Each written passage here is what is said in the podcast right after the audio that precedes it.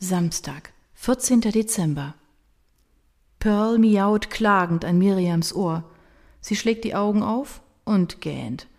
Sechs Uhr zweiundfünfzig und das an einem Samstag. Oh, na super. Die Katze reibt ihren Kopf an Miriams Schulter und vermittelt den Eindruck, elend zugrunde zu gehen, wenn sie nicht umgehend gekrault wird. Natürlich ist es der Katzendame ganz egal, wie spät es ist. Miriam wuschelt ihr eine Weile schläfrig durchs Fell. Sie tapst in die Küche, dicht gefolgt von Pearl, und schaltet den Kaffeeautomaten an, der sich mit lautem Zischen bereit für die erste Ration des Getränkes macht, ohne dass ein Leben nach Miriams Auffassung zwar möglich, aber sinnlos ist. Sie setzt sich an den Küchentisch am Fenster, nimmt einen großen Schluck Kaffee und blickt über die umliegenden Dächer, zwischen denen vereinzelt kahle Baumkronen hervorstechen. Wie ist es wohl, zwanzig Stockwerke höher aus dem Fenster zu schauen? fragt sie sich. Ihr fällt der durchgeknallte Traum von letzter Nacht ein. Lächelnd und bestens vorbereitet hatte sie Christoph Bergers Büro in Manhattan betreten, als plötzlich ihre Katzen zähnefletschend aus dem Nichts auftauchten – Gefräßig wie immer begannen sie, Miriams sorgfältig zusammengestellte Unterlagen zu zerfleischen und mit den Zähnen in hunderttausend Schnipsel zu zerreißen, ohne dass sie etwas dagegen tun konnte. Dann tauchte zu allem Überfluss auch noch der Kollege Schwarzbach auf, um ihnen aus einer Karaffe Wasser einzuschenken, das er mit Absicht auf Miriams Hosenanzug tropfen ließ. Dazu flüsterte er ihr schadenfroh ins Ohr, dass ja von Anfang an klar gewesen sei, dass sie es vermasseln würde. Oh, Sowas kann auch nur ich träumen. Geräuschvoll stellt sie ihre Kaffeetasse ab und betrachtet Poppy und Pearl misstrauisch. Ich traue euch zu, dass ihr dazu imstande wärt. Die Katzen sehen sie an, als ob sie keiner Fliege, geschweige denn einer Maus, etwas zuleide tun würden. New York. In vier Tagen ist sie in der Weltmetropole, in der Stadt, von der es heißt, sie würde niemals schlafen. Miriams Verwirrung ist über Nacht einer zaghaften Vorfreude gewichen, die allmählich in eine euphorische Begeisterung umschlägt. Sie wird Weihnachten und ihren Geburtstag fern von Dresden mit all seinen dunklen Erinnerungen verbringen und die Tage in Manhattan in vollen Zügen genießen, frei von heimischem Weihnachtsgedöns, Trompetenklängen, Mistelzweigromantik und Tannenduft, frei von jeder Besinnlichkeit. So viel ist sicher. Sie zieht sich gut gelaunt an und verschwindet im Badezimmer. Sie muss sofort Caro anrufen und ihr von dieser unglaublichen Nachricht erzählen. Ach, wenn du doch mitfliegen könntest. Vielleicht können sie sich treffen. Es beginnt zwar schon wieder zu nieseln, wie Miriam mit einem Blick zum Fenster feststellt, aber das tut es schließlich gefühlt täglich in diesem Dezember. Sie fühlt sich beflügelt wie lange nicht mehr. Dieser letzte Monat des Jahres, den sie braucht wie einen juckenden Ausschlag, nimmt so eine unverhoffte Wendung, dass Miriam fröhlich vor sich hinsummt. Caro bleibt stehen und starrt Miriam an. Du verarscht mich, oder? Miriam schüttelt den Kopf. Nein, es stimmt, ich schwöre. Caro war so neugierig geworden von Miriams Andeutungen dass sie kurzerhand Lotte und Felix in den Buggy packte und den ohnehin anstehenden Vormittagsspaziergang dafür nutzte, sich mit Miriam in Blasewitz zum Spaziergang am Blauen Wunder, der Loschwitzer Brücke zu treffen. Der Nieselregen verwandelt die Wege blitzeisartig in eine Schlitterbahn. Raureif hat die Wiesen und die kahlen Sträucher mit einer zarten, kristallenen Silberschicht überzogen. Nach fünf Minuten im Buggy beschließt Felix, die Welt lieber vom Arm seiner Mutter aus betrachten zu wollen. Caro trägt ihren Sohn auf dem Arm, während Miriam Lotte im Buggy vor sich herschiebt, vorbei am Schillergarten, der traditionsreichen Blasewitzer Gastwirtschaft am Blauen Wunder.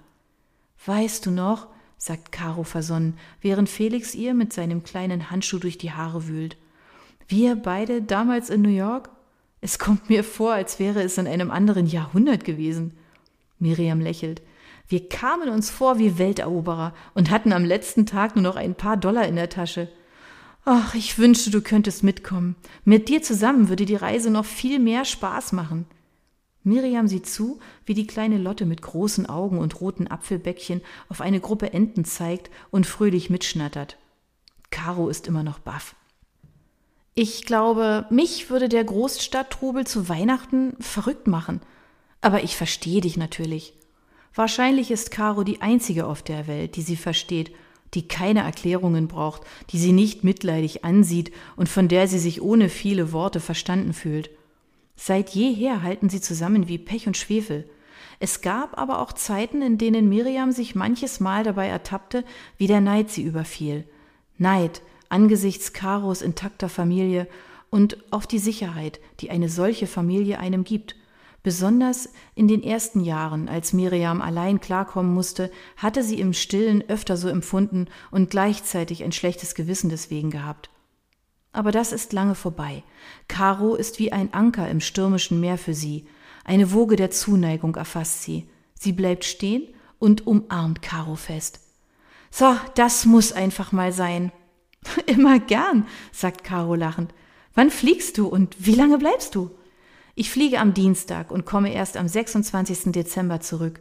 Stell dir vor, Patty Power vermacht mir freundlicherweise ihren kompletten Weihnachtsurlaub als kleine Entschädigung, wie sie sagte.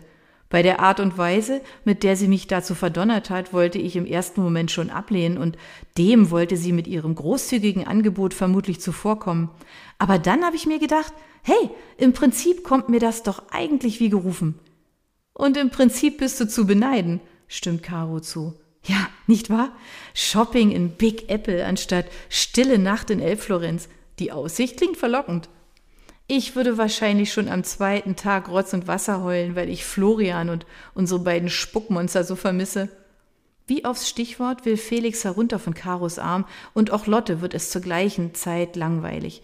Die Zwillinge schieben den Buggy ein Stück, torkelnd mit wackeligen Schritten, bevor Lotte lautstark brabbelnd verkündet, dass sie verhungern wird, wenn sie nicht innerhalb der nächsten zehn Sekunden etwas zu essen bekommt. Caro gibt den Kleinen ein Stück Brot und sagt, wir müssen dann mal los, meine beiden Lieblingsspucktyrannen verlangen ihr Mittagessen. Sie kehren zurück zu Karos geparktem Auto und Miriam hilft ihrer Freundin, die zappelnden Zwillinge in die Kindersitze zu verfrachten, was sich als Kraftakt empuppt. Komm doch mit zum Essen zu uns. Florian kocht, bietet Caro ihrer Freundin an, als sie schnaufend an der Autotür steht. Doch Miriam, die sich neben den Esther-Formalitäten für ihre Reise noch um diverse zu überarbeitende Artikel kümmern muss, schüttelt bedauernd den Kopf. Danke, aber ich habe noch so viel zu tun. Eine kleine Bitte hätte ich aber noch, sagt sie. Caro nickt verstehend und zwinkert ihr zu. Briefkasten, Grünpflanzen und Katzendienst, geht klar.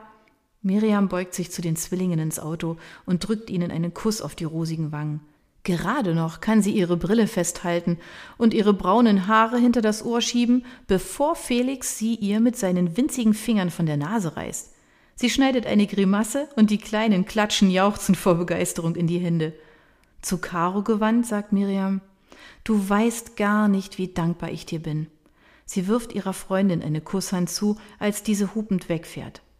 Zu Hause wartet kurz vor ihrem Flug noch ein Haufen Arbeit, doch vorher hat sie noch eine Sache zu erledigen, die keinen Aufschub duldet.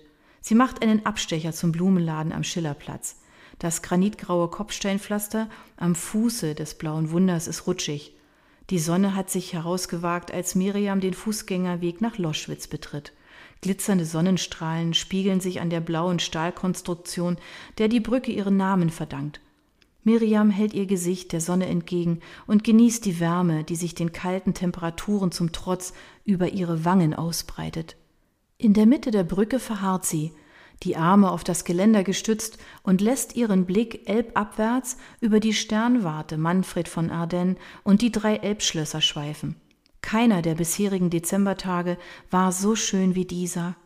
Auf der anderen Elbseite angelangt, ist sie nach wenigen Minuten da, wo es sie hingezogen hatte.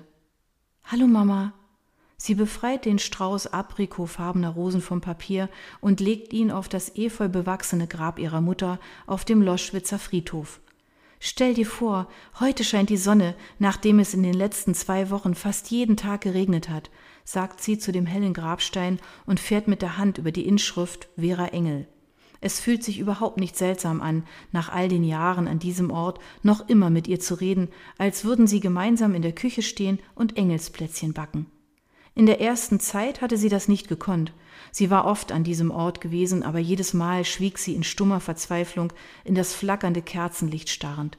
Später merkte sie, dass es ihr eigenes Unverständnis etwas abmilderte, wenn sie etwas sagte, anstatt wortlos vor dem Grab zu knien, und seitdem hat sie diese Angewohnheit nicht mehr abgelegt.